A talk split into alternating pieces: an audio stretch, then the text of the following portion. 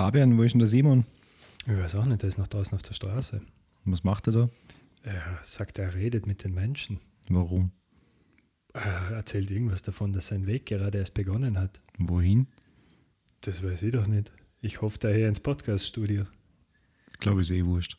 Okay, eh, aber der Typ, die Populismussperre hätte er sich schon manchmal verdient.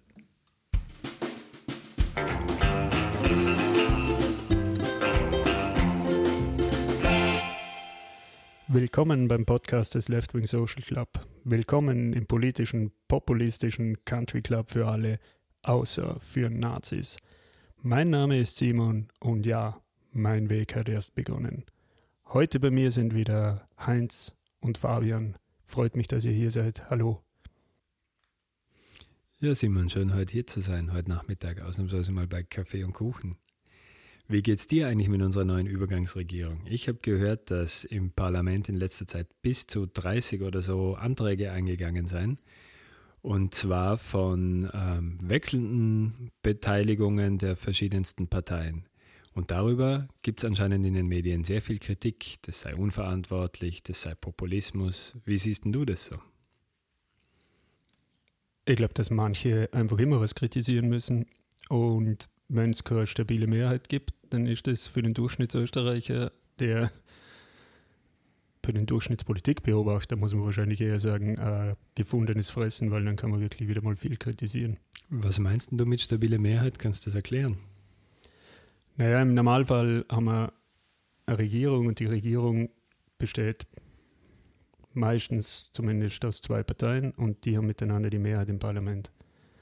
Und die Mehrheit nützen sie dann halt, dass sie gegen alle Anträge stimmen können, die von der Opposition kommen, im Guten wie im Schlechten. Also entweder sie sind wirklich inhaltlich dagegen oder es geht darum, dass man der Opposition keinen Erfolg gönnt. Und sie nutzen die Mehrheit, um ihre eigene Initiativen, ihre eigenes, ihr eigenes Regierungsprogramm durchzubringen. Und damit sind sie eine stabile Mehrheit, weil eigentlich klar ist, wenn ein Antrag von der Regierung kommt, findet er im Parlament eine Mehrheit. Kommt ein Antrag von der Opposition, findet er keine. Aber wenn ich, also vielleicht muss man das ja auch erklären, weil in Österreich hat man immer das Gefühl, dass der Bundeskanzler gewählt wird. Also Maskulinum jetzt absichtlich gesagt, aber in Wirklichkeit wird das Parlament gewählt. Also man gibt ja den Parteien die Mehrheit und wenn du, wenn im Parlament sich zwei Parteien finden, die entweder allein die absolute Mehrheit haben oder mit einer anderen Partei zusammen die absolute Mehrheit haben, dann können die eine Koalition eingehen und dann wird einer der beiden Parteien den Bundeskanzler stellen. Aber das heißt, die Macht liegt ja eigentlich immer beim Parlament. Die gebildete Regierung ist ja dann nicht Legislative, die sind ja dann die Exekutive. Die können ja keine Gesetze beschließen. Beschließen tut's, können sie es nur durch die Tatsache, dass sie ja im Parlament die Mehrheit haben. Das ist durchaus richtig, dass das so ist, aber gängige, gängige Praxis oder sagen wir so, so wie das wahrgenommen wird, ist vielleicht ein bisschen anders, weil wahrgenommen wird es halt eher so, dass man eine Regierung hat und die Regierung macht das Programm und das Programm geht halt durchs Parlament durch. Genau, also so fühlt sich das an, aber das ist halt nur, weil die Regierung nur dadurch entstehen kann, dass sie im Parlament die Mehrheit weil hat. Weil es eine stabile? Mehrheit gibt ja, und genau. weil die, die, Machtverhältnisse in dem Sinn geklärt sind. Jetzt müsste man sich ja fragen, oder ich, ich frage mich halt, wenn jetzt unterschiedliche Parteien Anträge einbringen, dann finde ich, das ist ein, Zeichen von einer lebendigen Demokratie. Wenn wirklich, egal von welcher Partei ein Antrag kommt, wenn man inhaltlich für den stimmen kann, dass die anderen Parteien das ja, annehmen. Nicht nur Anträge einbringen, sondern auch, dass Anträge dann beschlossen werden, die von nicht ja. im Regierungspakt auf äh, sich gefundenen Parteien beschlossen werden oder angebracht werden, sondern die dann einfach durch wechselnde Mehrheiten, das ist ja das Thema durch einen Regierungspakt ist der, sind die beiden Parteien im Normalfall dann über die Legislaturperiode aneinander gebunden und sobald er beendet ist, haben wir immer das freie Spiel der Kräfte. Das war ja die letzten paar Legislaturperioden, die dann vorzeitig geendet haben mit Koalitionsbruch, war es ja jeweils der Fall, dass sich danach dann dieses freie Spiel der Kräfte äh, gefunden hat oder ergeben hat und dass da dann wechselnde Mehrheiten auf einmal Gesetzesbeschlüssen zugestimmt haben, die jetzt nicht von Regierungsparteien oder nicht nur von Regierungsparteien gekommen sind. Aber jetzt so in der kurzen Runde, die wir jetzt da machen, jetzt klingt ja eigentlich so, als ob das was Positives wäre.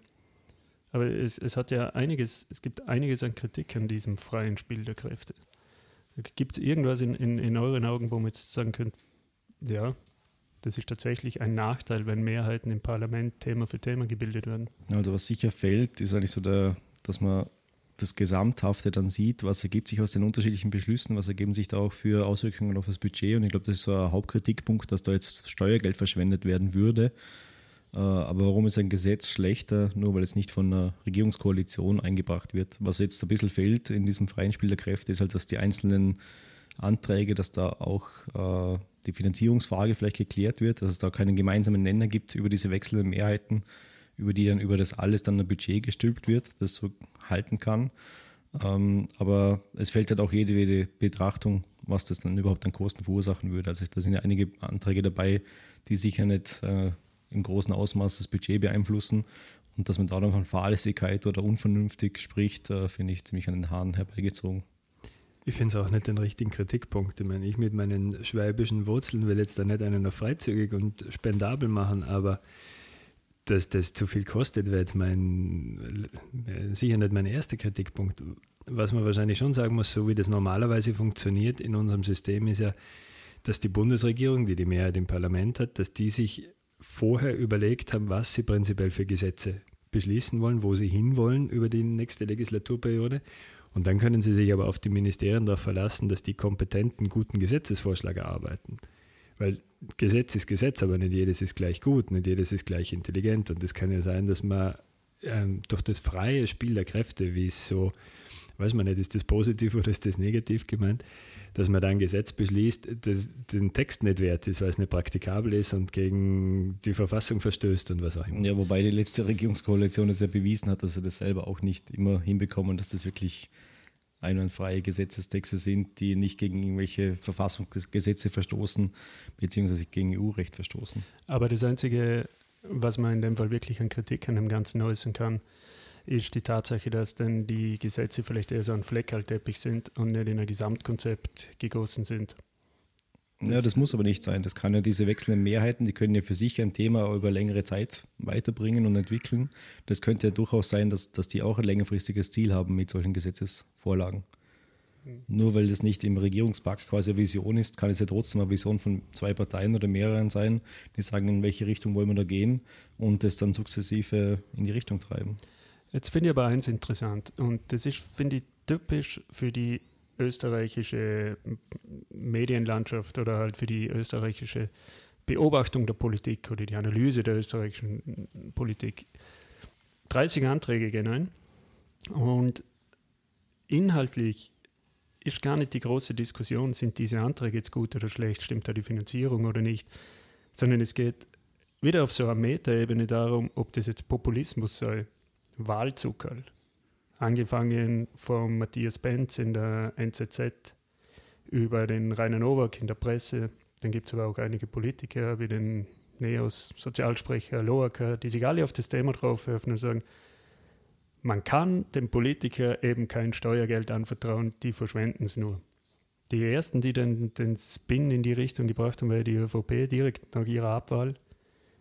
Jetzt werden die Wahlzuckerl verteilt der Ex-Bundeskanzler fordert eine Populismussperre, was wahrscheinlich die Absurdität sondergleichen ist. Aber ich, ich verstehe das nur nicht einmal, warum das immer auf dieser Metaebene stattfinden muss, die Diskussion. Man kann man natürlich viele verschiedene Gründe suchen. Ein bisschen provokant könnte man auch sagen, dass, der, dass wir Österreicher schon ein ordentliches Autoritätsbedürfnis haben und irgendwie das Gefühl haben, dass das Anarchie ist, wenn im Parlament irgendwas beschlossen wird, hinter dem kein Bundeskanzler steht, der das vertrauensvoll in seinem weisen Haupt zuerst sich ausgekupfert hat. Es, es scheint zumindest so, dass das, der, der Zeitpunkt, ab dem diese unter Anführungszeichen stabile Mehrheit wegbricht, dass da wirklich der eine oder andere das Gefühl hat, die Gesetzlosigkeit bricht aus, die Anarchie, wie du sagst. Man kann sich ja anschauen, welche Kommentatoren waren denn das, welche Medien vertreten denn die und was haben die für Leser. Das sind halt größtenteils eher konservative Leistungsträger, sage ich jetzt mal unter Anführungszeichen. Und die wollen natürlich nicht, dass jetzt da irgendwelche dahergelaufenen äh, Kleinstparteien oder die SPÖ oder wer auch immer irgendwelche Gesetze beschließt, die jetzt da Geld, Steuergeld kosten, ist ja in ihrer Wahrnehmung nur sie einzahlen, weil sie ja die Leistungsträger sind. Und dass da jetzt quasi Geld verschenkt wird, das ja ihnen gehört. Also das ist ja geht ja auch in, in die Richtung, dass das genau die Schreiberlänge sind, die ja das Publikum haben, das das, das wahrscheinlich auch schlecht findet und die das drum auch schreiben, weil ihr Publikum das erwartet, dass sie das schlecht schreiben. Also die quasi einfach enttäuscht sind, dass diese Regierung kurz zum Ende gekommen ist und jetzt so ihr Programm nicht weiter durchziehen kann. Wobei mitunter wahrscheinlich nicht einmal, dass die Regierung kurz am Ende ist, sondern dass er die Regierung, die einfach in gerade diesen budgetären Sachen sehr konservativ unterwegs ist, dass die am Ende ist. Ja, wobei man ja auch nochmal festhalten muss, im Parlament hat sich überhaupt nichts geändert. Nein, nein, ja. Oder? Da sind die nach wie vor die stimmenstärkste Partei und es gibt ja, und das war ja in Österreich bei sogenannten Regierungskrisen auch schon anders, aber wir haben an der Parteienlandschaft hat sich jetzt überhaupt nichts das, geändert. Das Lustige ist ja, dass eine der beiden Regierungsparteien ja immer mitstimmen muss, weil es sonst ja keine Mehrheit gibt. Also auch die ÖVP stimmt ja bei diesen verantwortungslosen äh, Beschlüssen mit, die NEOS stimmen genauso mit und die FPÖ stimmt genauso bei manchen Beschlüssen mit. Ich glaube, das wäre jetzt dann der richtige Zeitpunkt, dass wir die Metaebene der Politikanalyse verlassen und uns einmal mit ein paar Inhalten auseinandersetzen zu den Anträgen, die jetzt wirklich im Parlament eingebracht worden sind. Also welche Gesetzesinitiativen und Anträge gab es denn zuletzt? Es gab äh, zum Beispiel das Thema Glyphosat, das Thema Nichtraucherschutz, äh, das Thema Wasserprivatisierung. Über welche soll man denn als erstes sprechen? Ich wäre für Nichtraucherschutz. Oh ja. Warum magst du darüber reden? Weil ich das so völlig absurd gefunden habe, dass dieses Regierungsprogramm das überhaupt beinhaltet hat, dass das Rauchverbot nicht kommt. Und jetzt in dem Abstimmungsverhalten sieht man, dass die einzige Partei, die dem nicht zugestimmt hat im Nationalrat, die FPÖ ist. Die ÖVP hat ganz offensichtlich ihren Standpunkt wieder mal geändert und ist jetzt doch für den Nichtraucherschutz und die FPÖ ist vehement dagegen. Und es, mir fällt da jegliche Erklärung, warum man sich gegen das Rauchverbot so wehren kann. Ja, das war ja ein Kuhhandel im Regierungspakt, oder? Ja, schon, aber warum will die FPÖ unbedingt das Rauchverbot in Lokalen verhindern? Das finde ich eigentlich auch eine spannende Frage, weil so wie die ÖVP das dreht, haben sie ja nur dem zugestimmt, weil das für die FPÖ eine Koalitionsbedingung war. Weil anscheinend wollte die ÖVP das ja gar nicht, dass der Nichtraucherschutz da wieder gelockert wird. Und das sei ja nur die Idee der FPÖ gewesen. Also man fragt sich wirklich, was ist der FPÖ dahinter so wichtig, dass sie dafür beinahe eine Koalition aufs Spiel gesetzt hätte? Hat da jemand eine Idee? Also mal die Wirte können ihnen nicht derart am Herzen liegen, weil wenn in, in ganz Österreich ein Rauchverbot in allen Lokalen herrscht, dann gibt es ja eigentlich keine Nachteile für die Wirte, weil ich glaube jetzt nicht, dass man als Erfahrung aus irgendeinem anderen Nachbarland, ich muss ja nur beispielsweise Italien hernehmen, die, äh, dass da die Erfahrung gemacht worden ist, dass ein totaler Umsatzeinbruch bei den Wirten ist, nur weil man nur rauchen darf in den Lokalen. Also ich habe schon gedacht, dass es dafür Daten gibt, die das zeigen, dass da ein Umsatzeinbruch entsteht, aber nur kurzfristig. Das war, glaube ich, auch in Schottland und in, in Irland so, dass die in den ersten Monaten wirklich einen Unterschied gemerkt haben, aber dann sind die Leute wieder gekommen.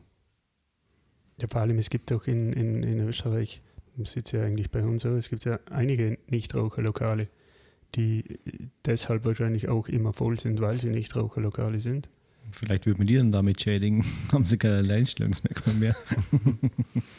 Aber das würde jetzt natürlich, würde man jetzt davon ausgehen, dass das ähm, eine ernsthafte Überlegung von den Wirten ist und dass es da nicht um was anderes geht, nämlich einfach nur um die vielleicht von manchen fantasierte Idee der Freiheit, dass zu rauchen, wo man will, eine Art Freiheit ist.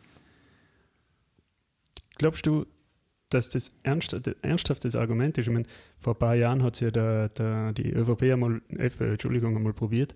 Da haben sie doch kurzzeitig mal so ein Plakat aufgestellt gehabt, wo das Thema Rauchen mit Freiheit in Verbindung gebracht worden ist.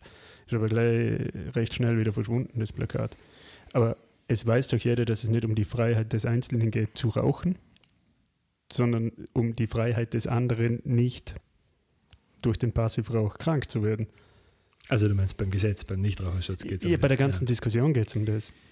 Ja, und das Thema Freiheit, das kann ja bei jedem Thema bringen. Kann ich sagen, äh, ich möchte besoffen Auto fahren, und, weil es ja meine Freiheit ist, dass ich das tun kann. Also das kann man ja in jede Richtung verdrehen. Ja, wobei man natürlich sagen muss, ähm, das hat schon auch ein bisschen mit der Geschichte der Tabakindustrie und der, der, Tabakwerbung zu tun, weil das ist ja quasi die Legende, die uns der Marlboro Man immer einreden wollte, oder? Na, ernst gemeint, also es sind in der FPÖ einfach so viele Wirte und so viele Raucher, die noch an den... Oder so viele Tabakkonzerne angeschlossen. Ja, das wäre eben die andere Möglichkeit. Also da nimmst du ein bisschen was vorweg, was für mich, um auf das zurückzukommen, natürlich glaube ich nicht, dass es um Freiheit geht. Ich bin da schon zynisch genug zu glauben, dass es da irgendeinen tieferen Hintergedanken geht, äh, gibt und dass es im Endeffekt immer um Geld geht. Also die FPÖ, die, die Tabaklobby der, oder die Partei der Tabaklobby, die ihre Interessen vertritt. Ja, ein Schelm wäre jetzt der FPÖ Korruption unterstellen will, nur wegen einem Video, das da vor kurzem erschienen ist. Lobbyisten zu vertreten ist ja noch keine Korruption. so sich. ist es und vielleicht auch einfach äh, dem, äh, es wäre ja auch vorstellbar, dass die FPÖ damit auch signalisieren will, dass sie für potenzielle Geldgeber offen ist durch ihre Politik und dass da noch gar kein direktes Lobbying dahinter steckt. Was mich jetzt aber schon überrascht hat dann in der Diskussion, ist, dass der Mara, ÖVP-Mara, also der, der Tausendsasser unter den ÖVP-Funktionären, ja jetzt gesagt hat, wenn dieses Rauchverbot kommt, dann ist sonnenklar, dass man die Wirte für ihre getätigten Investitionen, also das Abtrennen von Nichtraucher- und Raucherbereichen, dass man sie dafür entschädigen muss. Die FPÖ kommt mit dem gleichen Argument, unsere Wirte müssen finanziell entschädigt werden, weil es kann nicht sein, dass die Wankelmütigkeit von der ÖVP den Wirten jetzt Geld kostet. Ja, ich meine, dass die sich darauf setzen, ist für mich nicht verwunderlich, weil die suchen jetzt natürlich jedes Mittel, die ÖVP irgendwie schlecht dastehen zu lassen. Oder? Aber erinnert euch die Argumentation an was? An was? TTIP, Schiedsgerichte. Genau die, dieselbe Argumentation, warum brauche ich Schiedsgerichte? Schiedsgericht brauche ich, falls im Prinzip Investitionen oder Gesetzgebungen gemacht worden sind, die durch die noch Betriebe diverse Investitionen tätigen. Und wenn sich denn die Gesetze mir nichts, dir nichts wieder ändern, dass die Investitionen nicht einfach ins Sand gesetzt worden sind. Das Thema war ja, glaube ich, mit dem Atomausstieg von Deutschland dann relativ groß gleich einmal. Aber da hat man uns ja immer erzählt, das ist eigentlich ja nichts, ein Schiedsgericht, das ein ausgereifter Rechtsstaat wie Österreich oder die anderen Staaten der EU tatsächlich brauchen. Sei ja nur für den Fall der Fälle. Aber an der Argumentation, finde ich, die der Mara macht und die die FPÖ macht, das zeigt genau, warum man solche Schiedsgerichte eben nicht haben können. Weil es kann ja wohl wirklich nicht sein, dass man jetzt sagen müsste, scheiße, das Raucherverbot, dass das jetzt kommt, das ist uns zu teuer, das können wir uns momentan nicht leisten wegen den Entschädigungszahlungen, also kommt es nicht. Also, dass man sich da komplett unterordnet und jede Entscheidung, jedes Gesetz äh, muss nicht nur die neuen entstandenen Kosten oder vielleicht auch Vergünstigungen be berücksichtigen, sondern auch, was man zahlen müsste an die Wirtschaft als Entschädigung dafür, dass die sich jetzt an das Gesetz anpassen müssen. Ja, was wahrscheinlich jetzt, in, wenn ich das Entschädigungszahlung für Wirte, das ist wahrscheinlich Kleingeld jetzt im Vergleich zum Gesamtbudget, das wird jetzt nicht ins Gewicht fallen. Aber ich finde das einfach gefährlich, wie da überhaupt argumentiert wird. Weil man sagt, die Wirte müssen entschädigt werden. Aber wer entschädigt sie denn? Das sind ja wir, alle miteinander. Wir mhm. zahlen ja diese Entschädigung. Wie, wie kommen wir dazu, wenn man dem Argument der FPÖ folgen würde, wie kommen wir dazu, dass wir für die Wankelmütigkeit der FPÖ, ÖVP in dem Bereich zahlen sollen? Ja, was, was, wird das in der Realität dann für Kosten verursachen? Ich meine, wenn der jetzt das umgebaut hat, aus irgendeinem Grund in Nichtraucher und Raucher, der muss ja das nicht zurückbauen. Wenn ihm das optisch nicht gefällt, dass da jetzt zwei abgetrennte Nichtraucherabteile sind, äh, dann würde man dem ja quasi die Deko zahlen, damit er jetzt wieder ein schöneres Restaurant hat, das nicht unterteilt ist. Oder soll man dem jetzt ein paar Nichtraucher-Schildchen äh, bezahlen oder was, was soll denn das sein. Ja, ähm, eben, man fragt, das ist ein gutes Argument. Man fragt sich, ob die dann ihre Entlüftungen, die ja auch sonst für Küchengeruch und so weiter ganz sinnvoll sind, jetzt wieder rausreißen würden, nur weil sie nicht mehr Raucherkammern haben. Oder die sie nun gefördert bekommen. Oder die nicht mehr gefördert bekommen haben. Ja, vor allem ist das nicht sonnenklar, um bei Maras Worten zu bleiben, ist es nicht sonnenklar, dass das Rauchverbot über kurz oder lang ohnehin kommt. Gegen das kann man sich doch nicht wehren. Da ist doch einfach der Zug abgefahren. Ich glaube, vom Zeitgeist her wirst du es nicht mehr einholen können, dass das Rauchverbot irgendwann auch Ja, in ich Österreich glaube, das sehen wird. nicht alle so, dass alles in Stein gemeißelt ist. Es ist ja eine willkürliche Entscheidung, dass das für uns in unserer Geisteshaltung klar ist, dass es so ist. Aber gewisse Parteien möchten wieder zurück in die heile Zeit, wo halt die Freiheit noch großgeschrieben wurde. Wo man Beisel gekocht ist und gesoffen Wo und die geraucht kleinen Kinder noch daneben sitzen Ja. dürfen und warten, bis der Papa sein Bier austrunken. Na, aber ich glaube, da hat der Simon sicher recht. Das, den Ausdruck Zeitgeist würde jetzt da vielleicht, finde ich vielleicht nicht ganz so passend, aber das, das sind einfach Entwicklungen, hinter die kann man zwar versuchen, willkürlich zurückzukommen, aber auf Dauer kann man das nicht aufhalten. Und jeder, der heutzutage in ein Restaurant geht und dort sein Essen genießt, kann sich ja fast nicht mehr vorstellen, dass das noch vor ein paar Jahren so war, dass neben ihm dann einer gesessen ist, der Kette geraucht hat und ihm ins Essen gepofelt hat. Also das ist, wie immer man das jetzt sieht, das ist eine Entwicklung, die nicht so einfach aufzuhalten ist. Ja, und vor allem, ich meine, das wissen wir doch von uns selber, oder? Vor, sag ich jetzt mal, sechs, sieben Jahren war das auch für uns unvorstellbar, dass man eine Lokallinie hat und da darf man den innen nicht schicken. Aber heute ist es ja genau umgekehrt. Also das dass man überrascht, überrascht in, ist, dass in man eine nicht, Tabakswand rennt und sofort wieder rausgeht. Ja, und ihr beide seid auch nicht Raucher jetzt. Ja, du selber auch. Ja, aber nicht durch das Nichtrauchergesetz. Gut. Ähm, eine Sache ist mir dabei schon noch wichtig. Man fragt sich schon, was ist eigentlich die, die politische Ideologie der ÖVP? Wenn jetzt dieser Herr Mara da offensichtlich, wenn das für den sonnenklar ist, dass die Gastwirte entschädigt werden müssen, habe ich jetzt irgendwie das Gefühl, das passt nicht so ganz zur sonstigen wirtschaftspolitischen Linie der ÖVP. Weil sonst sind sie ja eher wirtschaftsliberal geprägt und würden mit voller Stolz sagen, ja, man muss Engagement zeigen, man muss Initiative zeigen und der Bessere setzt sich durch. Wir wollen ja Wettbewerb. Und da kriegt man den, Einwirken, äh, den Eindruck, egal wie mies sich der Gastwirt verhält, egal was für idiotische Entscheidungen er trifft, am Ende des Tages muss ihn der Staat, also wir Steuerzahler, dafür entschädigen. Und das passt aus meiner Sicht jetzt nicht wirklich zusammen. Betrifft es nur bestimmte Gruppen? Oder hättest du den Eindruck, dass das die ÖVP ganz allgemein so sieht, dass man den Wirtschaftstreibenden, wenn man so möchte, entschädigen muss, wenn die Politik mh, Richtungen vorgibt, die früher mal anders vorgegeben worden waren und durch das vielleicht Investitionen getätigt wurden, die man ihnen jetzt abgelten muss? Das könnte ich jetzt so nicht sagen und ich habe jetzt auch nicht das irgendwie kein Bedürfnis, verschiedene Wirtschaftszweige da bloßzustellen oder da ein schlechtes Licht zu rücken. Traditionell hat, kennt man das ja in Österreich im Umgang mit der Landwirtschaft. Oder? Dass man immer das Gefühl hat, man muss für die Landwirte was tun. Man darf die dem Interna der internationalen Konkurrenz nicht aussetzen. Gibt sicher Gründe dafür, warum das richtig ist, warum auch nicht. Aber es scheint auch in dieser Diskussion zu sein. Aber ich kann mir nicht vorstellen, dass die ÖVP bereit ist, das auch in anderen Feldern genauso zu sehen wie da, weil man hat uns jetzt doch die letzten Jahre auch immer erklärt, dass wir flexibel sein müssen und dass wir durchaus bereit sein müssen, für den guten Arbeitsplatz auch einmal ein paar hundert Kilometer weiterzuziehen. Und dass wir uns, wenn wir dazu nicht bereit sind, aber uns auch nicht darüber beschweren dürfen, dass man keinen guten Job hat. Muss man jetzt Leute dafür entschädigen, dass sie äh, in ein Haus gekauft haben in einer Gegend, in der es keine Arbeitsplätze gibt?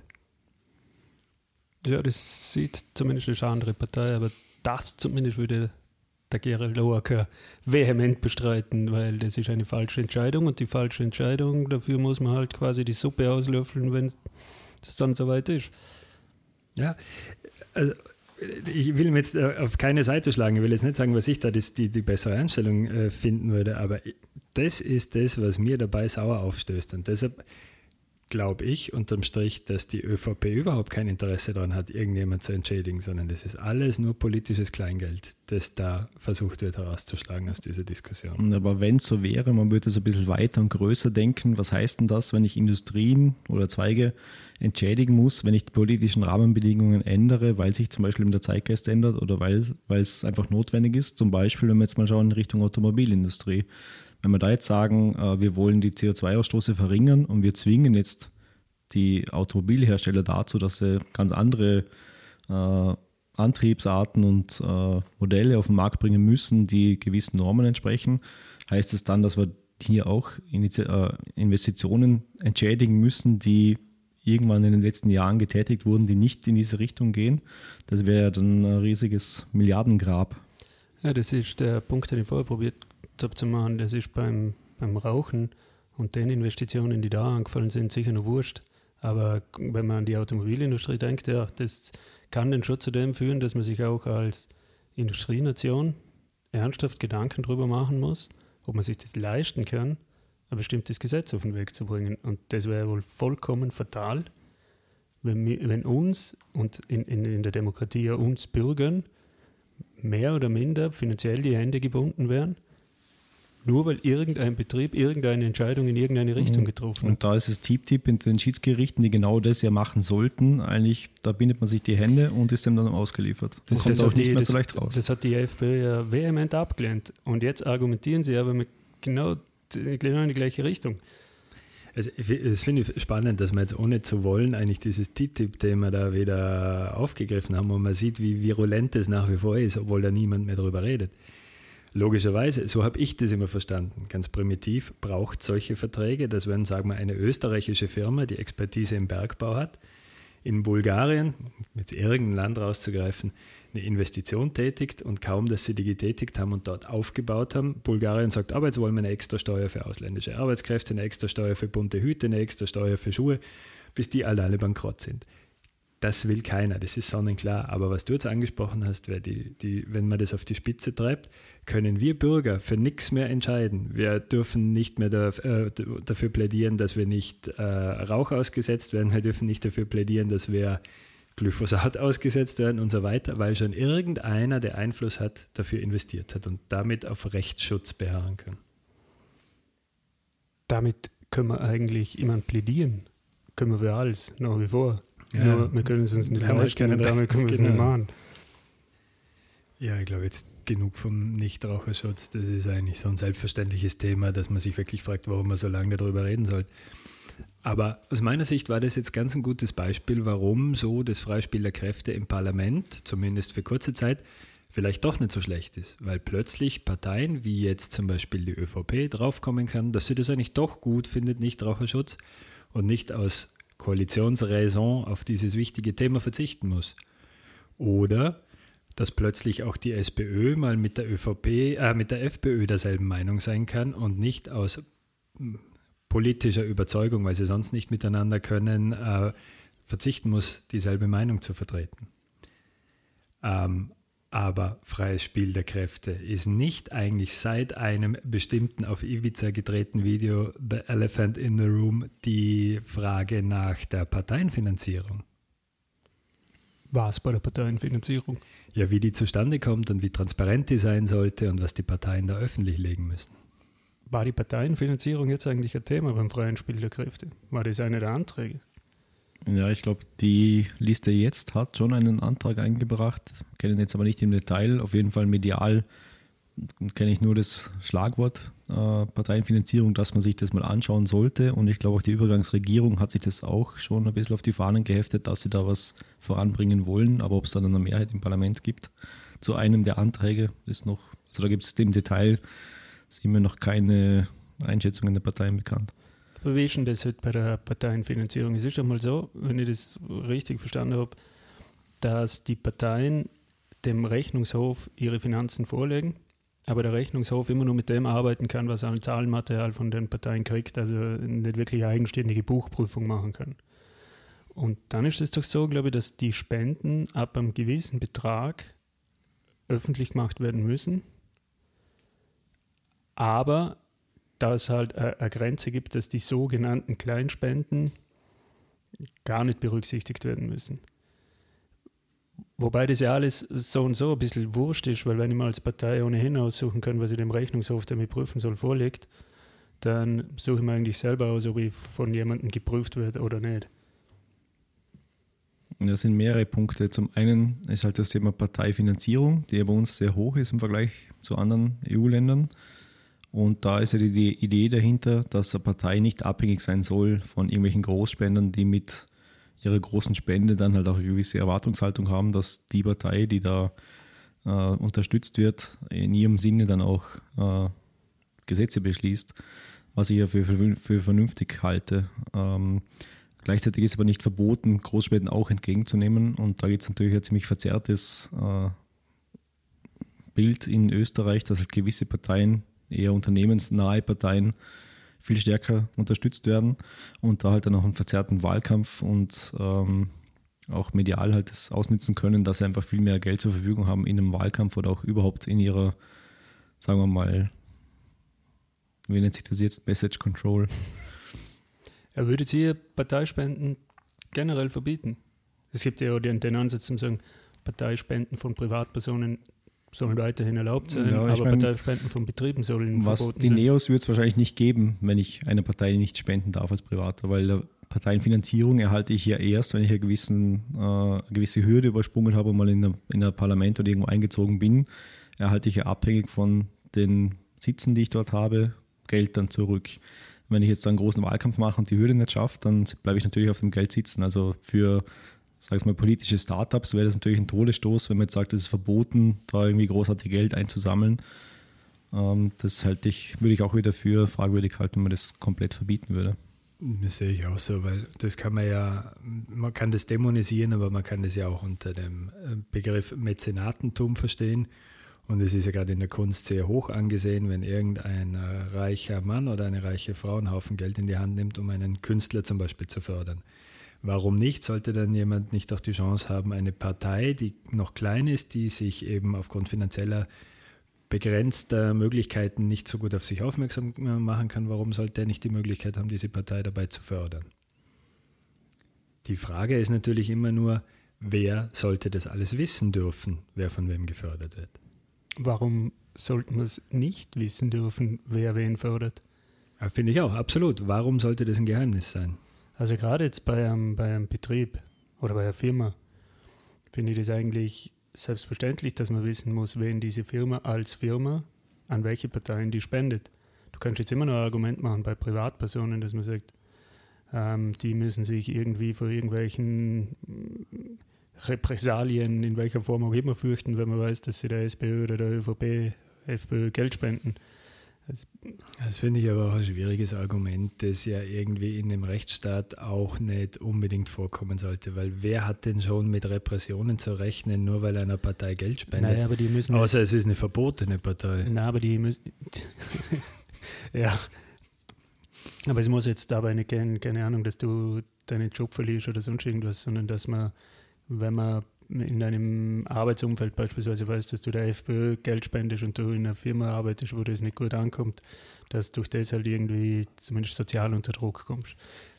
Ja, ist zumindest das, mal ein Argument, dass das so vorgebracht wird, oder? absolut richtig, aber ähm, wenn, welcher, welcher Strick kann mir da legalerweise daraus äh, gedreht werden oder geknüpft werden?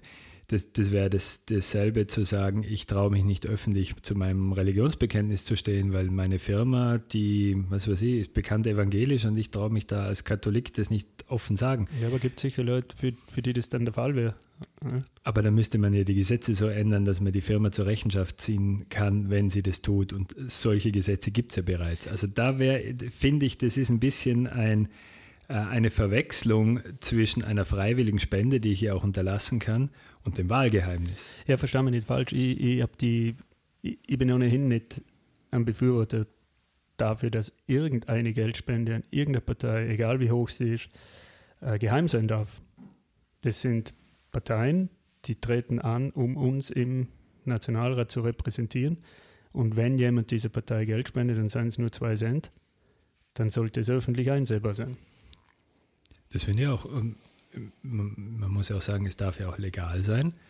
Wenn man, was weiß ich, ein größerer Unternehmer in Österreich ist und sich ein bi- gewisses politi gewisse politische Landschaft vorstellt, dass man sagt, man möchte Einfluss nehmen auf die Politik, damit man aktiv mitgestalten kann. Ja, das ich- muss ja nicht illegal sein. In der Theorie mag das ja alles stimmen, aber ich, der Simon hat da schon einen Punkt, das mit dem sozialen Druck und so weiter. Wenn man jetzt so die Neos-Geschichten anhört im schwarz und rot verfilzten Österreich, wenn ich da als Unternehmer jetzt eine Partei unterstütze, die die herausfordert und dann halt Betriebsprüfungen und keine Ahnung was bekomme, dann hat das schon einen Nachteil. Also das gibt schon, äh, da sind wir halt leider nicht so sehr Rechtsstaat, wie wir gerne sein würden, dass wir das einfach sein lassen können und sagen, ja, das, da passiert eh nichts. Also in der Theorie, ja, gibt es sicher rechtliche Möglichkeiten, sich da zu wehren.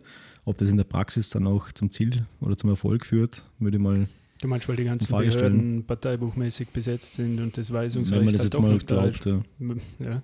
Also Aber es gibt ja da schon einige äh, Erzählungen, äh, aus, also gerade aus, aus der Neos-Ecke, weil es halt die letzte Bewegung war, die jetzt da irgendwie entstanden ist, dass die schon mit ihren ähm, Mitgliedern oder ihre Mitglieder oder ihre Unterstützer, dass die dann halt da Probleme hatten. Und da gibt es, glaube ich, schon noch, also auch in Österreich, ähm, schon ein Thema, dass man jetzt nicht, und da geht es nicht darum, ich kann die Parteispende unterlassen, es geht ja darum, ich möchte spenden können, ohne dass mir ein Nachteil entsteht daraus. Und natürlich kann ich es dann unterlassen, weil ich sage, na, ist mir jetzt zu gefährlich, das mache ich jetzt nicht. Äh, aber das ist ja auch dann wieder demokratiepolitisch eigentlich nicht gut, wenn ich meine Entscheidung, ob ich jetzt eine Partei unterstütze oder nicht, danach richten muss, ob es für mich dann irgendwelche Nachteile gibt. Ja, aber das, das, das Problem entsteht auch in dem Moment, wo wirklich große Spenden genau. eingehen und im Prinzip dadurch ja schon ein bisschen der Eindruck entsteht, dass Politik käuflich ist, weil umsonst will ich es nicht machen. Ich spende nicht 400.000 Euro an eine sagen wir mal, ÖVP, ohne dass die dann nicht ein Programm entwickelt, das meinen Vorstellungen entspricht. Das wäre eine Investition völlig für den Arsch. Absolut. Und ich, ich meine, als Wähler würde man sich natürlich schon wünschen, dass man weiß, wem man da seine Stimme gibt, wer, wer, von wem die denn gefüttert werden. Oder? Wenn man jetzt, was weiß ich, als kleiner Arbeiter irgendwo in Bregenz oder Puntigam oder Mattighofen sitzt und findet der Arbeitgeber, weil eben mächtig in Österreich beutet einen aus und irgendwie würde man sich gern von der Politik Unterstützung erwarten. Und deshalb wählt man eine bestimmte Partei, weil die auf Zeltfesten und so weiter immer den Eindruck hinterlässt, dass sie einen unterstützen und dann kommt man aber darauf, dass die der größte Geldnehmer von diesem äh, Betrieb sind, dann ist das, glaube ich, für einen Wähler schon eine wichtige Information. Und zwar wirklich wichtig, nicht im Sinne von Verschwörungstheorien, sondern dass er in der Lage ist, eine politische Entscheidung an der Wahlurne zu treffen, die für seine Zukunft Bedeutung hat. Was mir jetzt aber, wenn man, wenn man unsere Diskussion kurz einmal folgt, wir haben jetzt ein paar Für und Widers gebracht. Und da gerade die Punkte, die du jetzt da noch einbracht hast, die kann man sich nicht einfach unter den Tisch kehren. Also mit sowas muss man sich auseinandersetzen. Es ist aber auch wieder da so, dass ich nicht den Eindruck habe, dass sich irgendeine Partei auf dieser Ebene mit dem Thema auseinandersetzt, sondern der Eindruck, der bei mir hängen bleibt, ist, sie wollen sich nicht in die Bücher schauen lassen. Sie wollen nicht genau, also ich glaube, dafür gäbe es ja, ja Lösungen, äh, Höchstgrenzen, die man definieren kann, vielleicht über einen längeren Zeitraum, dass da nicht diese, ich spende halt jedes Mal 40 oder 39.999 Euro, um nicht aufzuscheiden, mache halt das dann jede Woche. Äh, da wird es sicher Lösungen geben, technisch, wie man das sicherstellen kann, dass, dass ich halt anschaue, wer hat in den letzten fünf Jahre über einen gewissen Betrag gespendet, damit die Kleinstspender einfach nicht aufscheinen. Äh, dass aber die Großspender sehr wohl aufscheinen, weil es dann wirklich einen Einfluss hat. Aber ist es, also ich würde mir ja auch immer eine Welt wünschen, in der unsere Taten sozusagen auch gewisse Nachhaltigkeit haben und dann das politische Klima auch auf Dauer verändern. Und es ist natürlich vorstellbar, dass in gewissen Situationen Leute, die sich gerade in einer besonders ausgeprägt ÖVP oder traditionell SPÖ geprägten Gegend, dass die da Probleme bisschen Repressalien zu äh, spüren bekommen, wenn sie sich für eine dritte Partei aussprechen. Aber wäre das nicht etwas, was sich recht schnell ändert, wenn man sieht, wie viele Leute eben für andere Parteien spenden, obwohl sie auf den Wahlkampfreden der großen Parteien auch denen applaudieren? Also wir hätten ja auch dann recht rasch eine Änderung in der politischen Kultur und immerhin leben wir ja in einem Rechtsstaat und wir dürfen nicht immer so argumentieren, als müssten wir uns in einer Diktatur unsere innersten Gefühle vor dem Staat verheimlichen sicher richtig.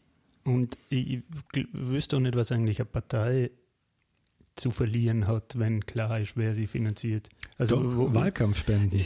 Na, ja, so manch, aber jetzt rein inhaltlich. Ich wäre von denen finanziert und wenn man als, als Partei das zumindest richtig kommuniziert, dann würde ich doch sagen, wir haben ein Programm entwickelt, und dieses Programm gefällt Herrn XY und deshalb spendet er mir 400.000 Euro. Aber du wirst ja schon zugeben müssen, dass eine gewisse Doppelzüngigkeit, die jetzt möglich ist, dann einfach nimmer so leicht möglich sein wird.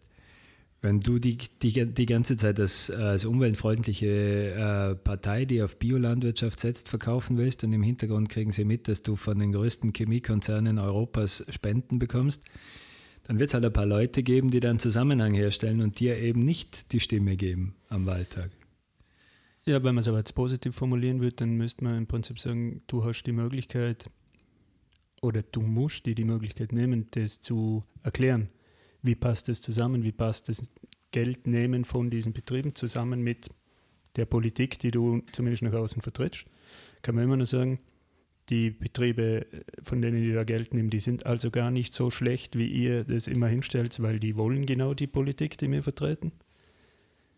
Aber wenn man über das Ganze nicht redet, dann bleibt ja immer der negativste Eindruck hängen. Weil du gehst nie vom Positivsten aus, warum jemand was verschweigt, sondern immer davon, dass er einen Grund hat, irgendwas zu verschweigen. Und diesen Mief, dass da die Parteien, die im Parlament sitzen, nichts dagegen unternehmen wollen, dass der Mief komplett von ihnen abfällt und wirklich begründete äh, Punkte aufbringen, warum man gewisse Spendenbeträge, wie wir jetzt vorher geredet haben, mitunter nicht veröffentlichen soll. Das entzieht sich mir schon ein bisschen. Das kann ich nicht nachvollziehen, was da passiert. Und jetzt haben wir mal nur über diese, über diese direkten Spenden geredet. Das war ja auch viel die Rede von irgendwelchen Vereinen, die da rundherum um die Partei dann irgendwas finanzieren. Ähm, da war ja das im Ibiza, das war ja Aus, Ausgangspunkt für die ganze Diskussion, ist ja das Ibiza-Video, wo das nicht so geklungen hat, als wäre das jetzt gerade an dem Abend das erste Mal erfunden worden, so ein Konzept, wie man jetzt da Geld am Rechnungshof vorbei spenden kann, sondern da geht es ja auch noch um das ganze Thema Vereinsnetzwerke und was die dann für einen finanzieren, was vielleicht gar nie oder ziemlich sicher gar nie irgendwo geprüft werden würde. Und ich glaube, da gibt es schon noch viele Themen, die aufgearbeitet gehören, wo ich jetzt aber von der SPÖ hört man nur noch äh, Spenden, also Privatspenden oder halt so Wahlkampfspenden und so weiter begrenzen, aber von der Parteienfinanzierung nichts und von den Vereinen auch nichts. Äh, von der ÖVP hört man eigentlich gar nichts, außer wir sind eh die transparentesten, aber die Homepage, wo das alles aufgelistet sein soll, hat noch niemand gefunden. Also das ist wieder Wählerverarsche ganz auf hohem Niveau. Ja, man, man, man merkt an, an, an dem, wie sie agieren, das bestärkt den Punkt von vorher. Sie, jeder will nur das aufklären, wo er selber nichts zum Befürchten hat. Es wird schon einen Grund haben, warum die SPÖ nicht über Vereine reden will. Sicher. Und ich meine, die, die ÖVP, klar, die macht es einfach am geilsten. Die sagen einfach, wir sind sauber. Ganz egal, ob das stimmt oder nicht, spielt überhaupt keine Rolle. Wir sind sauber, Punkt. Genau, wir haben unsere Strafe ja bezahlt für die 6 Millionen oder 7 Millionen Überschreitung beim letzten Wahlkampf. Das haben wir bezahlt, damit ist, ist das Thema für sie erledigt. Und ich glaube sogar, die glauben vielleicht dran, keine Ahnung, oder es ist einfach so ein äh, Talking Point, den sie halt immer wieder wiederholen und sie sind eh die transparentesten. Äh, ja, total nicht nachvollziehbar. Das heißt also, wenn das freie Spiel der Kräfte uns jetzt noch irgendwie einen wirklichen Erfolg bringen sollte, dann wäre es eigentlich das Thema mit der Transparenz, dass man da ein ordentliches Transparenzgesetz auf den Weg bringt, das wirklich Klarheit schafft über das, wie sich die Parteien finanzieren. Und da ist halt die Frage, wer stimmt da dann zu und was steht drinnen? Da sollte man dann aber mal wirklich an, an dem Abstimmungsverhalten sieht man dann aber vielleicht auch wieder, wer es wirklich ernst meint mit Transparenz über Parteienfinanzen und wer, aus welchem Grund auch immer, tatsächlich was zum Verbergen hat. Aber apropos freies Spiel der Kräfte. Das freie, freie Spiel der Kräfte geht ja nur noch bis September ungefähr. Ich glaube, bis 20. oder 29. 29. September war ein großer Streit, wann jetzt dieser ja, Wahltermin endlich bis ist. Bis die neue Regierung angelobt ist. Gibt's stimmt, die, bis die neue Regierung na, angelobt wird. Ja. gut, die ja, bis, neues Parlament, bis sich das ja, neu gewählte stimmt, Parlament äh, konstituiert. Nicht, dass sich da vielleicht so viel dann unterscheiden wird, aber prinzipiell können ja dann da andere Leute drin sitzen. Oder? Also solange es kein Regierungsübereinkommen gibt, gibt es immer noch ein freies so, Spiel. Genau, aber da wird sich keiner mehr das mit dem anderen dann verderben. Genau, wenn das freie Spiel der Kräfte dann vorbei ist. Außerdem, außerdem ist die Wahl dann vorbei, da muss man keine Wahlzuckeln unter Anführungszeichen verteilen. Eine Partei, die jedenfalls wieder zurück will in den Nationalrat und damit bei dem dann nicht mehr freien Spiel der Kräfte mitmachen, sind die Grünen unter dem Schlagwort Zurück zu den Grünen.